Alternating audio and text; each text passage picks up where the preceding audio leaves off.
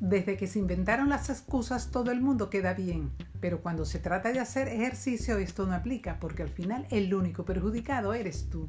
Sin embargo, no es un secreto que hacer ejercicio es uno de los retos más grandes para quienes no incorporan la actividad física en su rutina. Y entre las excusas más comunes que se oyen para justificar el ser sedentario están, no tengo tiempo. Es lo primero que dicen muchos.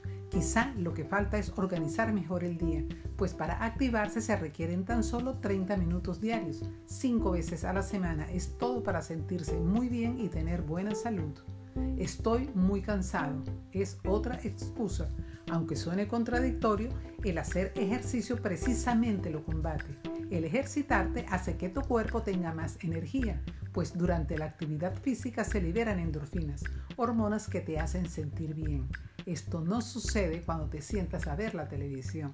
Así que si tu problema es el cansancio y la fatiga, muévete y verás que desaparecerán. El hacer ejercicio durante la mañana es ideal para quienes tienen trabajos exigentes. Les da energía y positivismo.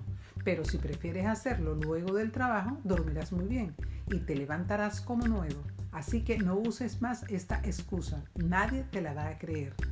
Hacer ejercicio me aburre. Otra más. Pero piensa, ¿por qué te aburre?